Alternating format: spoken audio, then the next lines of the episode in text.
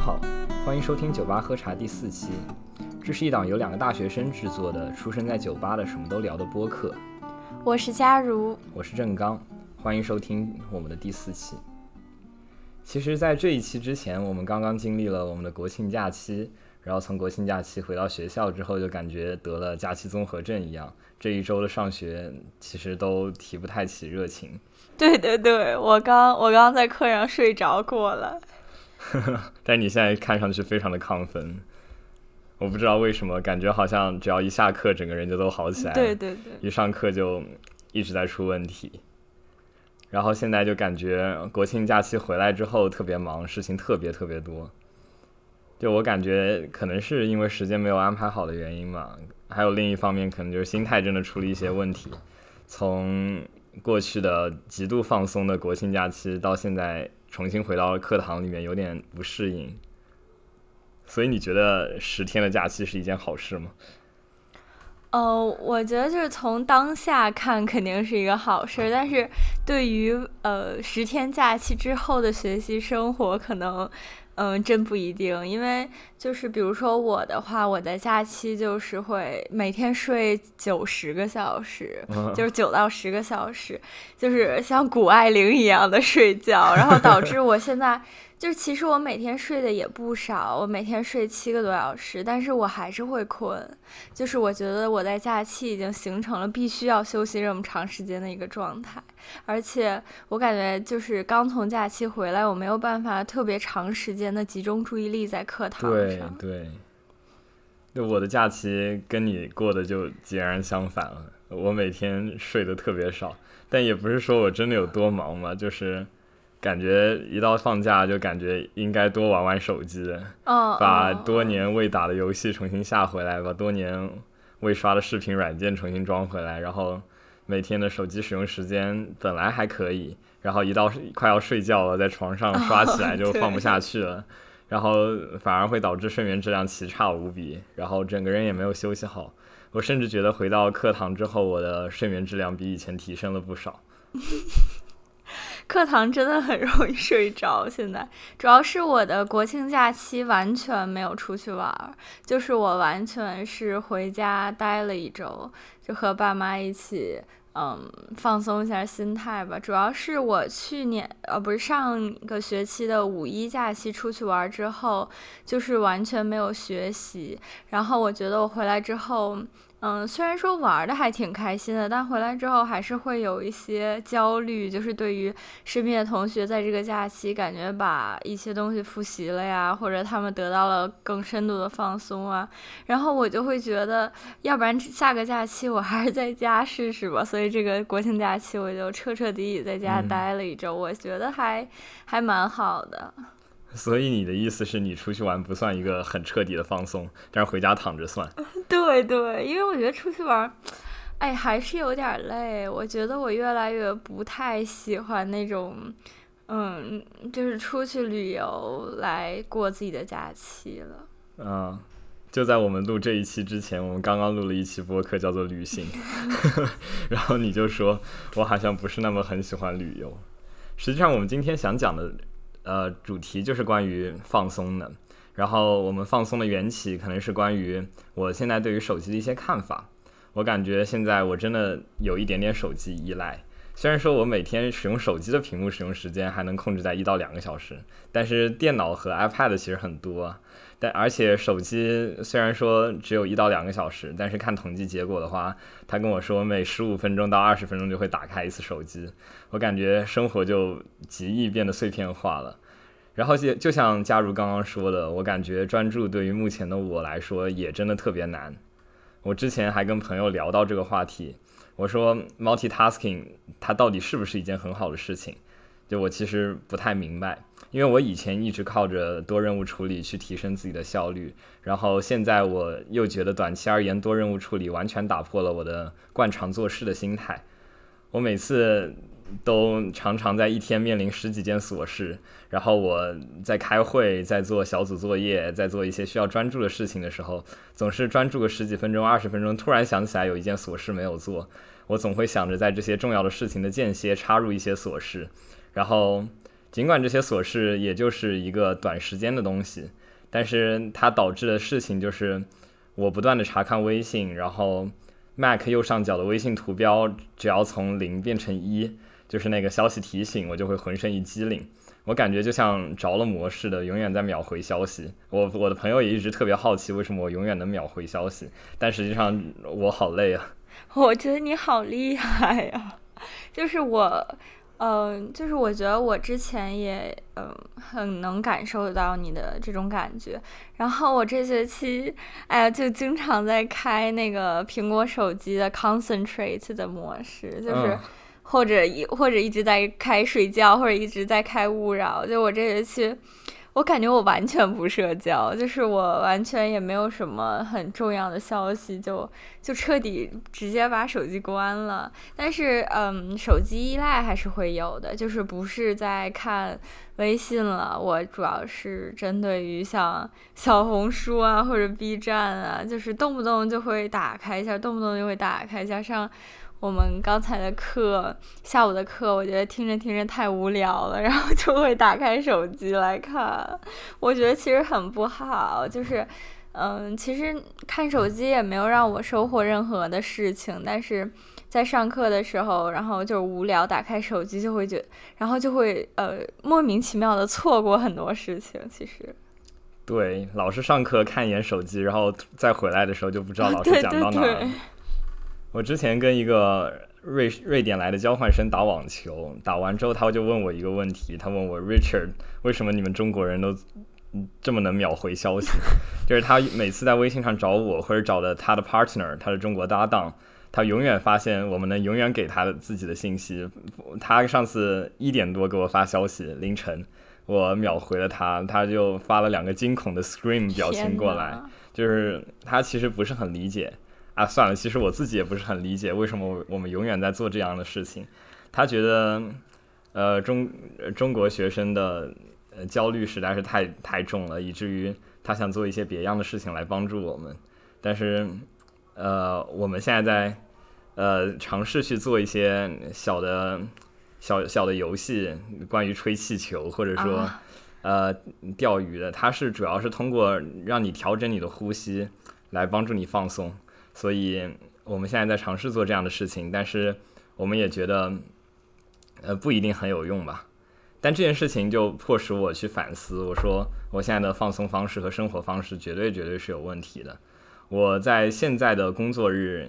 基本每天要保持十一二个小时的高强度工作，在这后面，我回到寝室仍然保持着这种高强度和高压力的状态。那这么这个时候我。又只有有限的放松时间，所以我的快速放松方式就唯有刷 B 站和打游戏啊！当然这里完全没有广告。这种快速的、强烈的放松，我们在第一期播客里面也提到过，它其实是成瘾性的，而且不是一种良性的放松。我就感觉整个人陷在了一种条件反射的状态里面。每次回到寝室，我就打开 iPad 的视频软件或者游戏软件；每次出去，我就保持高强度、高压力的，呃。工作或者学习，而回到寝室之后，坐在床上要花将近一个小时的时间从视频和游戏的粉红色泡泡里面走出来，然后变得更加疲惫的去睡觉。早上起来还是带着高压力、高焦虑、高疲惫的态度和状态去面对新一天的生活。就是我看到你的时间安排表，我都会吓一跳的那种。就是我觉得你从早上八点到晚上八点就无休的状态。其实也没有吧，但就是呃仅有的碎片化时间，比如说吃饭，它其实呃都没有被很好的用起来。就是吃饭的时候，我经常会选择一个人吃，一个人吃由于无聊，我就会刷刷手机，有的时候看看书，有的时候看看微博。反正碎片化时间总与电子设备作伴，而非碎片化时间总归会被会被强行碎片化，就陷入了一种不断高焦虑、高压力的恶性循环中嘛。我感觉不是很好。嗯，确实，这种需要就是跳脱出来改变一下。我我一方面也是这个假期没有出去玩，一个原因是我觉得我这这学期就是嗯。变了很多。就是我我是刻意的改变，不是说嗯被什么周围的环境改变。就我刻意的让我自己就是嗯不与周围的高强度、高压力的人进行比较，然后也不。呃，没有说你的意思，就是我不会被，就我感觉我不再会被这样的一个，呃，就是环境压着了。就是我这学期在试图早睡早起，就我呃这一周基本都是十一点多就睡觉了。然后我也这一周第一次获得了我的晨跑奖励，就我试图在看健康的生活会不会让我的精神状态变得好一些。就我目前来看，可能嗯稍微好一点，也有可能是运动分泌多巴胺的原因，就是让我感觉嗯我没有上学期呃就是这样就是。嗯，所有的呃放松时间都感觉自己沉浸在电子设备里的那种焦虑感。你真的在变得越来越健康。我说在这方面得向你学习。每次在微博或者在其他地方看你的健身日记，我就说天哪，这个人怎么又去健身？然后看你拿到第一次晨跑奖励，看你每天十一点钟睡觉，我说这可是我过去一两年的作息，我怎么？就就这么快转变到了如今这种垃圾时间的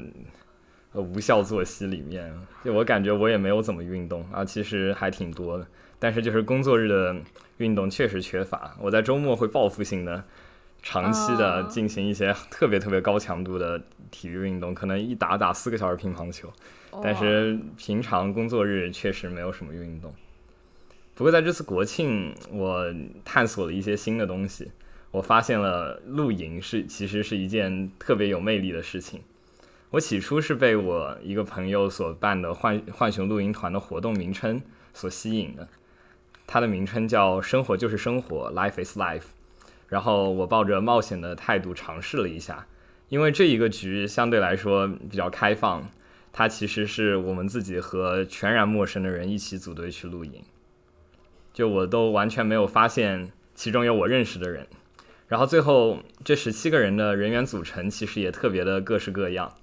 他们要求都是必须是大学生以确保安全，但我发现大学生群体中的多样性也令人瞠目结舌，就是我们有国内生，有国际生，也有港澳生，让港澳生包括在国际生之间，然后也有交换生、留学生，我们也有本科生、硕士生、博士生、MBA、EMBA，我们也有纯理工的。学生到人文社科的学生，甚至有景观布置、旅游学院的一些学生，就大家都位于多样性图谱中一个很重要的角落，因为没有人的多样性是可以被替代的。然后我们也同样的被那些多样性图谱中的其他角落吸引着。我们那天在营地里面待了十几个小时吧，就从中午十二点待到了晚上二十三点。我们玩了些什么呢？仔细想想，其实挺幼稚的。就有点像那种传说中的，对小小学生、初中生可能算幼稚，但是对大学生刚刚好。就我们玩了玩飞盘，我们进行了一些吉他弹唱活动，玩了一些酒桌游戏，然后我们也进行了一些户外游戏，比如说丢手绢，比如说捉迷藏。这就是我五六岁玩剩下的东西，然后被被被被二十多丢我又再捡起来了。话说你们是都是我们学校的人吗？还是没有？就多样性也很多。哦，我发现你真的很喜欢那种，就是嗯，把一群人凑在一起，然后呃，然后一起玩的感觉。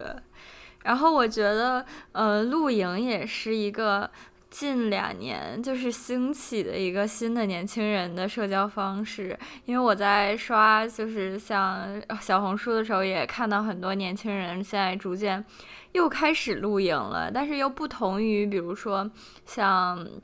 十几年前那种就是去呃 hiking 的，就是像你说小时候玩的游戏，我感觉又有一点不一样，就是有点像。嗯，精致版的露营。对对，现在他们的露营特别看重一个东西，就是拍出来的照片好不好看。对对对。不过这个跟大众的趋势倒是一样的。然后像在小红书里面 post 自己的露营照片，就是很好看的一些露营照片，还会去摆拍，去做一些视频剪辑，我觉得都是很有意思的事情。就那天，其实大部分的时候我们都只是聊天了。我们那里大概出现了七八台相机，实际上最后也就拍了七八张照片。就是我们一边用电磁炉烧烤啊，当然这里禁止野炊，北京还是一个控火控得很很严格的地方。然后我们一边烧烤一边畅谈，就我们什么都聊，就从 American history 从美国历史聊起，然后聊到呃现在。然后又聊到中国的过去，聊一些彼此的看法，就颇有种从上下五千年聊到，呃，聊到西方的感觉。就我其实到现在也没有想明白我为什么很高兴，但感觉可能这就是无所事事的快乐吧。我感觉还有一个就是像逃离了城市生活的高兴。我看好多人旅游回来发朋友圈说。哎呦，一进到北京，焦虑感就来袭了。就是我感觉现在露营文化兴起，也是因为，嗯，大家越来越想短暂的逃离一下城市的生活了。对，就因为那天露营，我们在昌平嘛，昌平其实就感觉很不城市化。我们在那个湿地公园里面，也感受到了一些慢节奏和一些无所事事吧。嗯，作为一个北京人，深有感受。我觉得北京。嗯，内环和外环怎么说呢？特别割裂，就是嗯，像那个朝阳啊、海淀呀这种，就是特别快节奏的地方。然后，像我我们家是在呃丰台，然后我觉得像城城中村一样，就是在我们家那里完全感受不到北京的感觉。嗯，对，就我们打车去丰台呃丰台啊，不是打车去昌平，二十几公里，开了将近一个小时。还上了高速，还下了高速，路特别绕，感觉已经出去了。对，感觉已经出去了。不过话说回来，就我之前特别特别喜欢读张定浩的文学评论集，然后他有一篇文章就讲他自己无所事事，是关于看小熊维尼的吧。里面有一段话，就是 Robin 问维尼说：“你在世界上最喜欢做的事情是什么？”维尼照旧做了一个笨小熊式的回答，然后罗宾自己说道。我最喜欢无所事事。哦，我之前也在呃，不知道谁说的一句话，就是说，呃，小时候总觉得无聊是特别恐怖的事情，然后长大之后发现无聊是多么的幸福。确实，其实无聊特别特别快乐。林清玄有一篇散文就讲什么叫做无所事事嘛，他就说，呃，你说去干什么，我说好啊，这就是无所事事。就这东西完全不需要预先的规划和提前的准备，只是有人恰好无所事事而提出了一个可能有意思的点子，然后无所事事的我就跟着去做了。我感觉这一次露营就是这样，就他公众号发的推文没有任何的背景，没有任何的排版，甚至有点丑，但是他发出来之后，我就感觉真好，我也正好正好没有事情，我就准备去露营了。就林清玄写的这个场景，在我梦里出现了好多次。我感觉这是一种浪漫到极致的快乐，就是是我喜欢而且想要去追求的那种感觉。我感觉有一个身边有一个这样的朋友也特别幸福，就是那种说走就走的朋友。对，然后我不是是个 J 人吗？啊，我是个很喜欢做规划的人，所以这种快乐就与我无缘了。很多时候。但是这学期在经历这么多压力之后，我突然觉得做一个屁人有做一个屁人的独到之处。我我我理解，我太理解了。我我感觉我这一生就是一个屁人的命。但是屁人真的很好，就是他可以体会一些无所事事，他也不用像这人一样体验到什么计划做了，但是却被呃外界的不可抗力推翻的那种痛苦。但是就会沉浸在每天都呃，哎，怎么又有事情到 deadline 的那种 焦虑中。所以这人应该和 P 人搭配，这样的话两个人都会很快乐。像我那个办露营的朋友，他可能就是 P 人吧，我感觉。哦，呃，话说回来，我觉得，嗯，无所事事其实。就是越来越难了，我也不知道为什么。就是我最近在朋友圈也看到说，哎呀，想回高三放松放松了。就是我也没有想到为什么大学会这么累。就是，嗯，我看到我备忘录的事情越来越多，越来越多，就是感觉完全没有，嗯，没有一个空闲的时间让我无所事事了。我感觉主要是心态上的原因嘛，因为高中阶段实际上的目标是唯一确定的。嗯，我们只需要在这个路上持续努力就行了。嗯对，但是在大学，你真的可以见到无穷的多样性。这个在校园里面就有另外一个意思，也就是焦虑。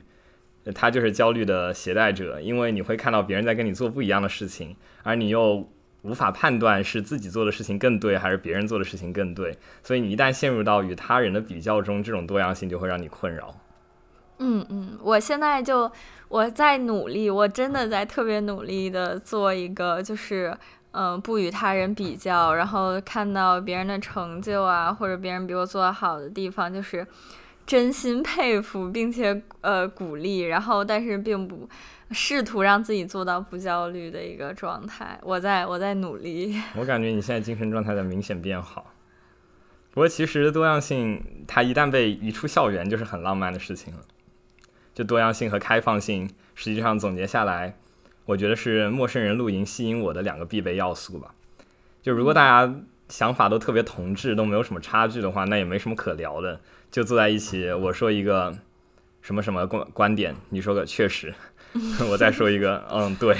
那就聊不下去了。但是在有国内生、国际生，有各个年龄段的学生的话，我们就体验到了来自不同的观点，来自不同方向的观点。有西方式的、很哲学的，有很蒂欧根尼式的观点，有很务实派，就就想着怎么去赚钱、怎么去创收的人，也有想着很浪漫，说我要做一些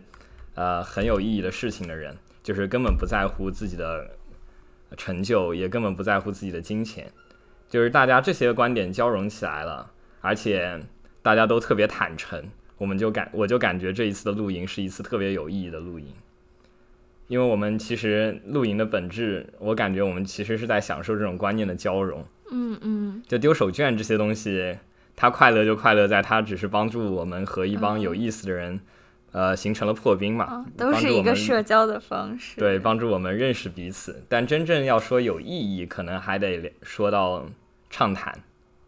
毕竟露营它本质上是创造了一个暂时的，但是却又很连续的交流环境。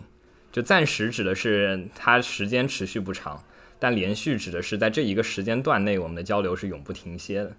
而且我感觉露营营地比清吧是一个更适合聊天的场所。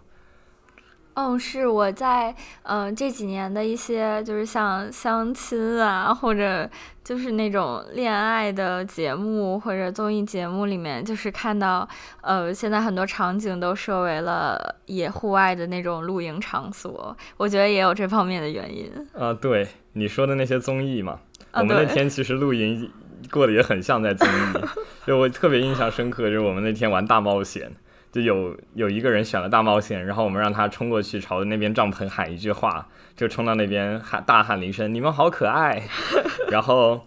后面又有一个人选大冒险，我们让他甩着我们的营旗，绕着那个旁边那个营地像边牧遛遛羊一样嗯绕了五六圈。然后结果不一会儿，对面那个营地全部的人都气势汹汹的冲过来了。他们佯装气势汹汹，但其实是过来加入我们，跟我们一起玩游戏的。大家真的都很开放，特别可爱，就很喜欢那些人。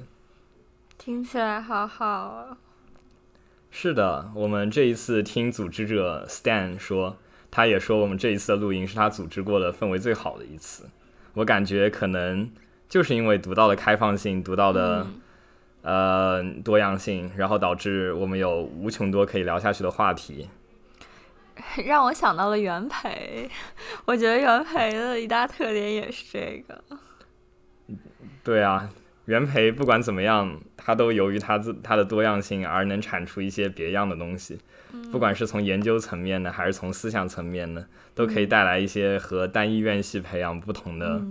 东西。不过我们这个露营团，话说回来，它和其他的官方组织群体相比，其实是有挺大劣势的。就是他如果想把自己的规模成长起来，想做一个能永远办活动的社群的话，相较官方的而言，它的国国际性和多样性是有余的，但它缺乏一定的正式性、官方性，同样也缺乏一定的安全安全措施吧。就是我看很多的露营团队，包括出去攀登的、出去徒步的这些呃驴友团，他们都会有比较呃专业的设备、比较专业的摄影师、比较专业的医疗团队和一一定的司机。但是我们这些设施都没有。嗯，当然很大一个原因就是，其实我们也不是想做成一个呃特别商业化的嗯平台吧。我们我感觉浣熊露营团其实是一个更加自由的地方，因为我们可以参加由社群发起者 Stan 组织的活动，我们也可以在群里自行组织各种活动。嗯，我看他们也有人会在国庆假期里面吆喝一下，一小时之后有没有人唱 KTV，然后好像还差一点真正组成成、啊组织成功了。然后我们在这里组织活动的时候，Stan 可能可以为大家提供一些资源，可能是带折扣的一些资源，帮助我们和营地或者和一些露营的设施的提供方对接。感觉像一个广告了。不过我确实觉得很好，就是如果有一群人一起参加了一个活动之后，组建一个群，然后大家就可以就是嗯熟熟悉了彼此之后，也知道大家都可以约出来玩儿，然后之后就会有越来越多的机会。对，现在那个群里四百多个人，我感觉我已经认识快 快七八十个了。呢，对，就是这样的话，你每次在里面叫，就会有很多很多的人出来响应。像我们可能决决定在万圣节前夕的周末办一个万圣节 party，、那现在已哦经大概有三四十个人准备去报名了，但是我们还没有正式的组织起来。你们是一个社团吗？呃，不算吧，他可能不是背靠任何资源的，哦他就是一个自己发起的，类似于社群嘛。在哪里 party 呀、可能在北京，就就是在北京。然后我感觉最近几天应该会去，呃，办活动，然后去尝试对接一些场地。我也不是很清楚，嗯，当然我觉得是一个很有意思的事情。所以到时候如果我有空，我肯定会去。我特别喜欢这里的自行组织的自由氛围，然后我也喜欢上了由 Stan 发起的定期的露营活动啊。当然，这只是我只参加了一到两次活动，我还没有资格得出一个特别普适性的结论。但是我确实特别期待在每一次露营营地里面遇到新的朋友。这一次露营，Stan 社长也为大家建构了自己的日记吧，就是有一篇推送。在过去几次的露营都收到了很多反馈，我看那些国际生的评论，基本上都是对于这种自行破冰加自行手工劳动的半自由活动异常的开心。呃，我刚刚就想说，我觉得就是露营，其实我不知道啊，我我记得是它是不是起源于西方来着？就是我感觉这种活动，像你说的那种，就是在群里叫一帮人或者开 party 之类的，都是一些比较西方化的活动。然后，嗯，就是我一直很羡慕，或者说他也嗯、呃特别期待参与到这样的活动里面，但是一直没有一个。相应的特别好的机会，因为就是每次和一些留学生就是参加活动的时候，我都特别的羡慕或者惊讶于他们那种一帮不认识的人突然能聚成一个圈儿开始聊天的那种氛围。然后我感觉你这个就稍微有点这种感觉，就是我感觉我现在身边人还都是，嗯、有一点太拘谨了。然后我呃，我如果表现的太热情，我会觉得很奇怪。其实你确实是一个很热情的人，不过我觉得你就可以参与我们的活动嘛，也不能哦算是我们的活动，就是由哦 Stan 组织的活动，我觉得就很有意思，因为它其实是一种半自由嘛，就是嗯前面你说露营出现于西方，我觉得是有可能的，虽然我没有查相关的历史，但是我觉得呃之前的更多模式都是自己组织一帮人一起出去玩，嗯这样可能要负责前期的筹备，要负责营地的对接，要负责食材的购买。嗯，反正对于我这种没什么空又没什么耐心的人来说，我就不是很愿意去做了。但是这一次半自由，就什么东西都准备好了，只是过去你要自己手洗一下，这一些嗯对于我这种懒人来说好像就比较好。然后实际上参与这些活动跟国际生聊天特别有意思，当然也不是因为参与活动才跟国际生聊天，我平常也会有意识的跟很多国际生朋友聊天。就我感觉我们对于国外的文化和看待问题的方式，好像都会习惯性的表示好奇和惊讶。就是我看，不管是我对于朋友的看法，或者是其他中国留学生跟啊、中国学生跟留学生的交流时候表现出那种感觉，我感觉就是会很好奇、很惊讶。这是一种我们从来没打开过的世界，而实际上出国旅游也不能帮助我们很好的去了解这些东西，所以我感觉这样也是一个契机，来我们一起聊天，好像也是一个很不错的机会。嗯，我也觉得，就是每次我与嗯，我的初会初中同学有一些他们留学了之后，然后我大学在和他们交流，我就能感受到很明显的不一样，然后我就会很好奇他们在高在那边的高中或者大学都经历了什么不一样的事情，然后才能就是呃感觉像成长道路分叉了一样。不过他们会反过头来重新好奇中国现在在发生的一些事情吗？嗯，当当然也会了，就是，呃，可能有的时候，嗯，我觉得留学和我想的蛮不一样的，就是，嗯，我有的时候可能会觉得留学他们是一个特别，就天天在，可能就是活动特别多，party 特别多，但实际上又有很多人觉得很无聊，他们觉得在中国才是才是很好玩的，就是我感觉还是每个人都有不一样的看法。对，那天我们甚至有一个中国。学生这么评论，他说那些外国人唱歌的时候有点像美剧照进现实，有一种很魔幻的事情。就是我没有这么觉得，我没有觉得有这么夸张。但是跟他们交流的时候，确实会感觉，就是两边都是带着好奇去聊天的，这样就很好。因为他们来到中国，实际上也是第一次真正跟中国人有交流吧。他们对于中国的文字，对于中国的交流方式，对于中国的文化和思考都非常好奇。嗯嗯。这样的活动从这种层面上来说，实际上是一种良性结合吧。嗯，是的，就我感觉，就是所有的那种嗯文化连接的，还有我们学校有许多社团都在干这样的事情，就是想让嗯不同文化的人在一起交流，然后分享一下不同的。呃，文化背景啊，还有 他们在干的一些事情。我在学校最近也经常看到，呃，很多，嗯，像一些中东国家的地区的女性，然后在学校里面，呃，还要戴着头巾一类的。然后我也会很好奇他们的想法，他们会不会，呃，觉得就是他身边的人都不需要干这些事情，而为此感到一些，嗯。呃，不公平，或者说他们内心就很接受这样的事情。如果有机会和他们能好好交流，我觉得也是一个很不错的事情。说到这个，我倒是想讲讲社团，因为我感觉学校里很多社团，它的服务群体和受众是不一样的。但是现在在服务群体、受众和实际参加社团的社员里面，就产生了一些错配吧。就类似于 SICA 那样的哦，对对，呃，帮助就业的协会，像创创新创业社团，只是对于一些 MBA 和硕博学生适用的社团，却有很多本科生在里面。嗯，而实际上，我觉得本科生在参与那些活动的时候，也会特别无所适从，但反倒是滑板社、长跑队，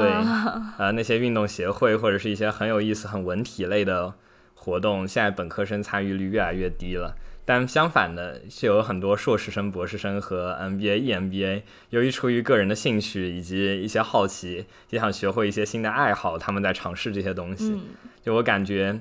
呃，是不是应该重新考虑一下社团对于所有群众公开招生的事情？因为我感觉，呃，只要是与就业相关的。一一旦是没有反反映、想清楚自己的真实想法的人，可能都会一窝蜂的进去，但在里面花了很多时间听了一些听不懂的话，呃，听了一些客套的话语，我感觉对于大部分本科生来说，可能也没有特别大的意义。相反的，我感觉把时间花在滑板、花在呃文体活动上，可能反倒是一种更好的放松嘛，帮助从自自己从学业压力中解脱出来。我感觉大家可能每个人的想法还是有很多不一样的地方，就是还是我感觉现在大家都莫名其妙的焦虑，就是 MBA、EMBA 他们可能就是没有那种在找工作方面的焦虑感或者对未来的迷茫，毕竟他们已经有工作、有钱、有闲，所以他们可能才会真正的就是说，我想多体验，然后多去交朋友这样。嗯，对。那实际上，营地里面的标语现在也和年轻人的受众特别吻合。像他有一些标语，类似于禁止焦虑，啊，就类似于永远快乐这样的标语。然后当然它也有一些很激励人心的鸡汤，比如说人就该活在没有天花板的地方。当然这也是一语双关了嘛，毕竟露营来到自然，闻这些泥土的气味，肯定就不像被关在屋子里面一样有一个天花板来限制你。就我感觉这些其实全部都是空话，但是在营地里面看到这些就感觉特别舒服，就看到一个标语就想拍一张，看到一个标语就想拍一张。就是听起来都很好，做起来都很难。是啊，就其实我们在讲，我们想聊有没有一种彻底放松的方式嘛？其实说实话，露营本身它也不能持续很长时间，它究竟也说到底也是一种短期的放松。但是我一直很好奇，并且讶异于，就是露营的这个活动居然是会有回味的，居然有回味到我想单独为它出一期播客来聊一聊这个事情，然后也会好奇它居然能具有使人长期快乐。的这种能力，那也太厉害了。就是我觉得现在人很难做到长期稳定保持，嗯，比较积极的情绪。如果这个事情能为你带来这样的事情，呃，这样的体验的话，我觉得真的是一件太好的事情了。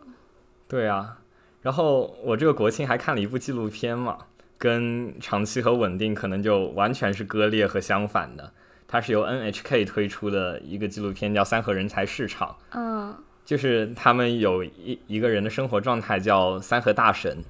就是每三天打一天零工，赚上百块钱，去网吧开两个通宵或者三个通宵把钱花完，然后晚上睡觉就睡随便找一个外面的大街躺在地上，然后吃饭就吃那种三四块钱的粥或者不吃。他们就把所有的金钱花在网吧里面，然后一旦把钱用完了，上不起网吧了，就去打工，打一天工又可以回来做三天网吧、四天网吧。他们以这样一种长期往复的方式生活在这个世界上，让我感觉我好像对于中国也没有了解的那么透彻。就这些事情，我是我以前完全不知道的。里面有一个个人中介，他概括这个人才市场的群体找工作的特点。就是工资高来钱快，来钱快的要意思就是我做一天你要给我结一天，然后如果还有一些 bonus，类似于工作轻松这样的条件，啊就可以就是更好的了。他同时也补充到，他说这里的人们想明天以后的事情比较少，他们从来不考虑稳定的事情。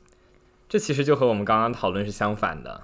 呃，但是实际上也是时代心态的反应吧。嗯嗯，是的。就游戏娱乐成为他们唯一的放松方式，当然，嗯，不幸的就是这只是一个长久的黑暗的不健康的深渊。他们一旦陷进去之后，就越来越难出来了，而他们也不能找到一个很体面的工作过自己的余生嘛。但我觉得，同时就是因为我们还是无法站在他们的角度来看，所以也不能完全的，嗯，理解，就是或者说批判这样的生活态度，就是。呃，不过我也通过这个事情想到，嗯，我有很多，比如说，嗯，我看到啊，很多就是比如说干金融啊，或者一些呃工作比较繁忙的呃工作的人，然后他们会在周一到周五，然后集中就是来工作，然后周五晚上到周日早上就是。我觉得甚至和你这个纪录片描述有点像，就周五晚上到周日进行一个嗯特别特别激烈的放松，比如说去晚上会在周五晚上去蹦迪，然后就有很多这样的人，嗯。但实际上，呃，我们更能理解这样的这样的人，对，但是更难理解三和人才市场里面的务工者。嗯，就就是工作性质不一样吧，可能。嗯，在这个情况下，其实也挺值得反思的。因为像你刚刚说金融的人群，我就完全可以理解他们。我说他们工作压力这么大，他们确实需要一些激烈的、很短暂的、强烈的放松，去帮助他们扫除这一个工作日的阴霾。但是三和人才市场上面的务工者，我可能还是没有足够的同理心去理解他们。但是我很好奇他们的成因到底是什么，就是。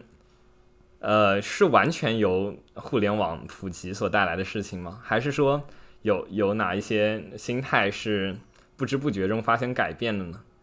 就因为我以前在我的印象中，呃，大部分的中国人，包括我的父母这一辈，他们更追求的其实是稳定。嗯，而事实上，现在我们现在的年轻人很多的也在追求稳定，像考考编为什么火？对，像考公为什么火？哦考编为什么火？为什么那么多人愿意呃读师范去做一个老师？嗯就是因为稳定这个事情对过去的人和对现在的人都很重要。但三我感觉越和人才市场稀缺了。对啊，越来越稀缺了，就稳定性在这个现实中越来越不可得。所以我在想，他们是不是有可能就是一种，呃，由于稳定性稀缺不可测而任行自我自由发展的犬儒主义他们可能在各方面遭到了各种各样的打击，嗯包括自己不能稳定下来，可能有家庭的原因、学校的原因，可能有社会的原因，让他们觉得自己也活不了多久，或者说有一些其他方面的考虑。但是在这种情况下，他们就只能选择去有一天挥霍一天。嗯那如果自己还能呃多过几天，那他可能才会选择再去多赚一天的钱。毕竟游戏里面的那种快乐是在你打游戏的时候是真实存在的、极其稳定的事情。你只要在里面氪金，你一定能获得快乐。嗯这跟现实中的很多问题反倒是不一样起来了。这纪录片中也表达了一些事情，是有来自各方的困惑和不理解，不管是帮他们找工作的个体劳工中介，还是说他们的父母老一代的在三河人才市场附近开店的老板，或者说有纪录片的录制者以及里面的旁白，他们其实都对新一代的劳工方式感到困惑。他们也不理解为什么现在年轻人越来越频繁的跳槽，他们也不理解为什么现在年轻人对于人人生没有任何的奢求和渴望，他们更不理解为什么一切人生的意义和价值都被赋予在了一个小小的电脑屏幕里面。我感觉我最多从某一方面可以去理解他们，在短暂的国庆假期中，如果我没有那一些彻底的放松将我拖出来，我可能也会去追求那样的 短暂的、快速的、疯狂的快乐中。也有可能会像你前面你讲的那些金融男、金融女，我们去蹦迪或者去享受一些强烈的快乐，也有可能把自己的时间挥霍在电脑屏幕里面，但这些都是很不健康的。嗯而比起这些很不健康的生活方式，比起这一些很不健康的放松方法，我更愿意称露营是一种彻底的放松，它是一种健康的，对于我来说，它可以作用于长期的一种良性的放松。